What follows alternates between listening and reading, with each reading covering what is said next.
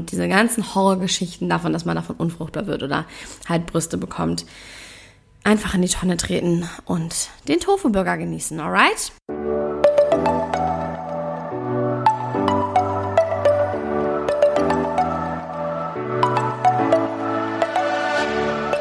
Moin und herzlich willkommen zu einer neuen Folge des Eat Pussy Not Animals Podcast, der Podcast, der dir den Einstieg in die vegane Ernährung erleichtern soll. Moin Freunde und herzlich willkommen zu einer neuen Podcast-Folge von mir. Es ist noch relativ früh am Morgen oder was heißt früh. Ich bin auf jeden Fall gerade erst aufgestanden, deswegen kann es sein, dass ich noch ein bisschen heiser klinge. Sorry dafür. Ich möchte mich als aller, aller, allererstes einmal richtig fett bedanken, weil ich habe gestern meine Insights geschaut und ich habe jetzt einfach über 2000 Downloads insgesamt. Und ja, das ist jetzt noch nicht viel im Gegensatz zu anderen Podcastern etc. Aber ich bin krass stolz drauf und ja, freue mich sehr darüber. Es sind jetzt auch tatsächlich fast 500 Subscribers auf allen äh, Plattformen zusammengerechnet.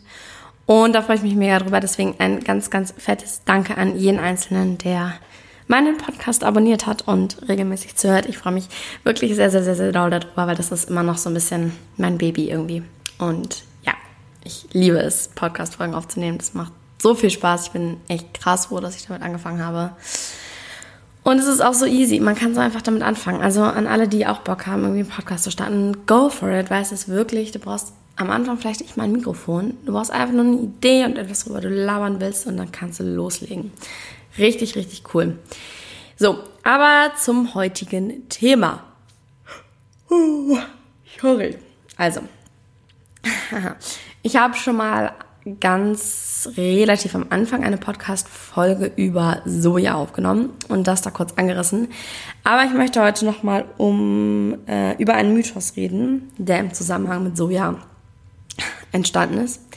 Nämlich äh, der Mythos, dass man von Soja Brüste kriegt, also explizit bezogen auf Männer, dass ähm, ja, Männer davon Brüste kriegen, weil ja im Soja äh, Östrogen enthalten ist.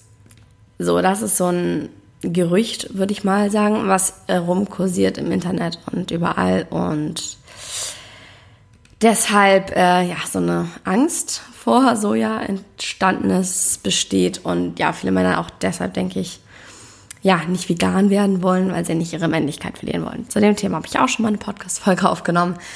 Äh, heute möchte ich das mit dem Soja einmal ein bisschen klarstellen. So, Zunächst mal gab es äh, in der Vergangenheit eine Beobachtungsstudie, wo Forscher halt festgestellt haben, dass je mehr Soja die männlichen Teilnehmer aßen, desto geringer die Anzahl der Spermien war. Und ich denke, diese Studie wird oft äh, verwendet, wenn es darum geht, dass es eine schädliche Wirkung hat und dass Männer das nicht essen sollten. Und wenn man als Mann keine Männerbrüste kriegen will, dann sollte man auf Soja verzichten. Tatsächlich gibt es aber keine Beweise dafür, dass die Zeugungsfähigkeit abnahm oder die Männer einen veränderten Hormonspiegel hatten. Die Studie zeigt halt lediglich den Zusammenhang und liefert halt auch keine Erklärung für die Ursache. Es kann halt also auch einen anderen Grund geben, warum diese Männer weniger Spermien hatten, weil es halt richtig, richtig viele Einflussfaktoren gibt, die das äh, beeinflussen und die Forscher, die nicht alle berücksichtigt haben. Und in anderen Studien ist die Spermienanzahl unverändert geblieben. Zum Beispiel können so Dinge wie Pestizide, Schwermetalle oder auch Handystrahlen ähm, einen Einfluss auf die Fruchtbarkeit haben. Oder auch ein starkes Übergewicht zum Beispiel. Also es gibt richtig, richtig viele Faktoren, die das beeinflussen und somit kann nicht gesagt werden, dass er eben Soja der ausschlaggebende Faktor dafür war. Es gab außerdem zwei Einzelfälle in, Medizin, in der medizinischen Literatur, bei denen äh, der Konsum von Sojaprodukten den Männern nicht gut tat. Aber die beiden haben halt extrem viel Soja konsumiert über einen langen Zeitraum hinweg. Einmal waren es fast drei Liter Sojamilch täglich und einmal so 14 Portionen Sojaprodukte täglich. Und das ist ja sowieso, sollte man, denke ich, nicht nachmachen. Wie man immer so schön sagt, alles ist gut in Maßen.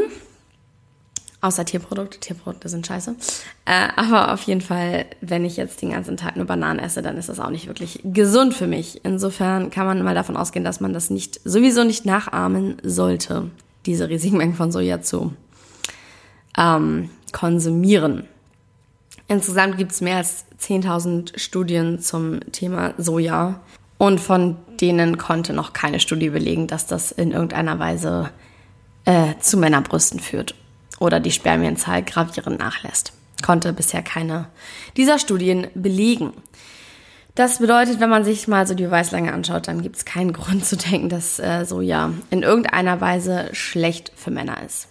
Außerdem, Freunde, wenn es so wäre, dann würden ja Asiaten zu einem Großteil oder grundsätzlich komplett weiblich sein oder unfruchtbar sein, weil in asiatischen Ländern wird richtig, richtig viel Soja gegessen oder eben daraus hergestellte Produkte. Im Schnitt äh, 40 Milligramm Isoflavone täglich. Stichwort Isoflavone. Das ist nämlich genau der Stoff, der eben dem Östrogen, dem weiblichen Hormon, ähnelt, weshalb man davon ausgeht, dass Soja verweiblicht. Isoflavone gehören zu den sekundären Pflanzenstoffen. Ich hoffe, ich spreche das gerade überhaupt richtig aus. Anyways, sie werden auch als Phytoöstrogene bezeichnet, weil sie halt eine ähnliche chemische Struktur wie Östrogen haben, aber eben nicht genau die gleiche. Trotzdem können sie an die Östrogen, äh, wie nennt man das, an die äh, Rezeptoren andocken und somit entweder ähnlich wie Östrogen wirken oder sogar gegensätzlich, wenn sie halt diese Rezeptoren blockieren und somit kein richtiges Östrogen dort andocken kann, wenn das äh, Sinn ergibt für euch. Hängt immer vom Gewebe ab, wie tatsächlich die Wirkung von diesen Isoflav Isoflavonen ist. Aber auch in den Fällen, wo die Isoflavone wie ähnlich wie äh, Östrogen wirken, hat es halt absolut nicht die das gleiche Ausmaß an Wirkung wie die tatsächlichen menschlichen Hormone. Und das Bundesinstitut für Risikobewertung kam auch zu dem Schluss, dass die Aufnahme von Isoflavonen im Rahmen einer normalen Sojakost bei üblichen Verzehrsmengen als unbedenklich angesehen werden kann. Es besteht also absolut gar kein Grund zur Sorge.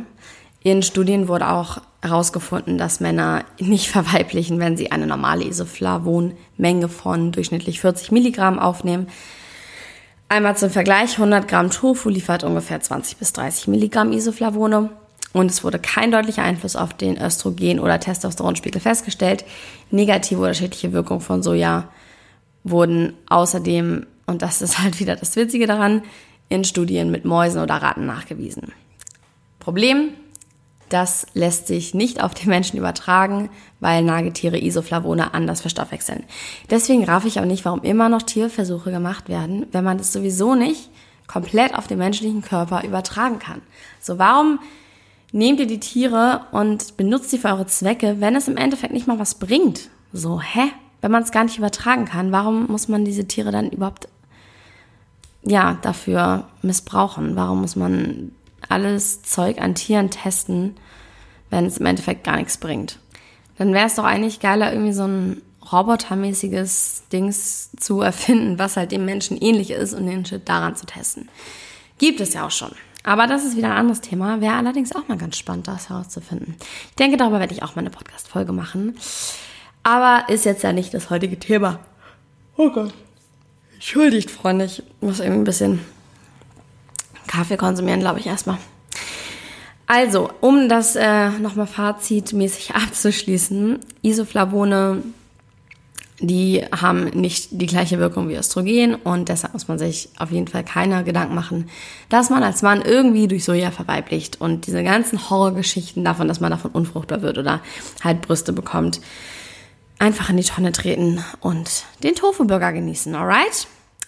Was auch sehr interessant ist, ähm, ist die, der Zusammenhang zwischen Phytoöstrogen, also eben diesen Isoflavon und Prostatakrebs. Prostatakrebs gehört zu den häufigsten Krebsarten weltweit. Das Interessante ist, Männer aus Asien haben deutlich seltener Prostatakrebs als zum Beispiel Männer aus Europa. Und hier könnte sogar der Verzehr von Soja der Grund dafür sein weil ein hoher Verzehr mit einem um ein Drittel geringeren Krebs Krebsrisiko in Verbindung steht.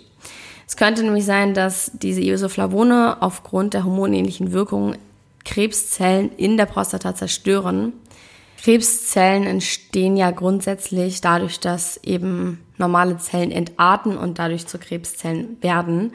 Und die werden aber im Normalfall vom Immunsystem erkannt und bekämpft. Und somit entsteht dann kein Krebs. Und Soja-Isoflavone können das Immunsystem dabei unterstützen, die entarteten Zellen zu, zerstören. Ob das sich auch bei bestehendem Prostatakrebs positiv auswirkt, muss aber noch genauer untersucht werden. Wäre aber richtig geil eigentlich. Soja gegen Krebs, ne? Also grundsätzlich äh, dann eher eine positive Wirkung.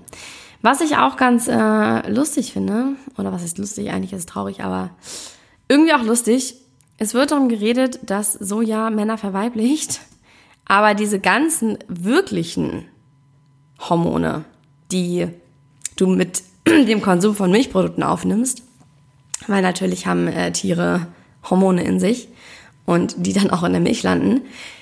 Und wenn du Milch trinkst oder Milchprodukte isst, dann nimmst du ja diese ganzen Hormone zu dir auf. Und um die, da macht sich niemand Sorgen drum. So, das ist ja völlig normal. Da muss man sich ja keine Gedanken drum machen. Aber das böse, böse Soja, was die Männer verweiblicht. Einfach mal, ja, darüber nachdenken, würde ich sagen, weil das eben der Punkt ist, wo man sich viel mehr Gedanken drüber machen müsste. Oder auch zum Beispiel das Eiter oder Blut in der Milch, juckt auch keinen. Dazu könnt ihr euch gerne nochmal äh, meine Podcast-Folge über Milch anhören. Da habe ich das Ganze ein bisschen genauer erläutert. Das war es dann heute von mir zum Thema Soja macht Männerbrüste oder Brüste allgemein.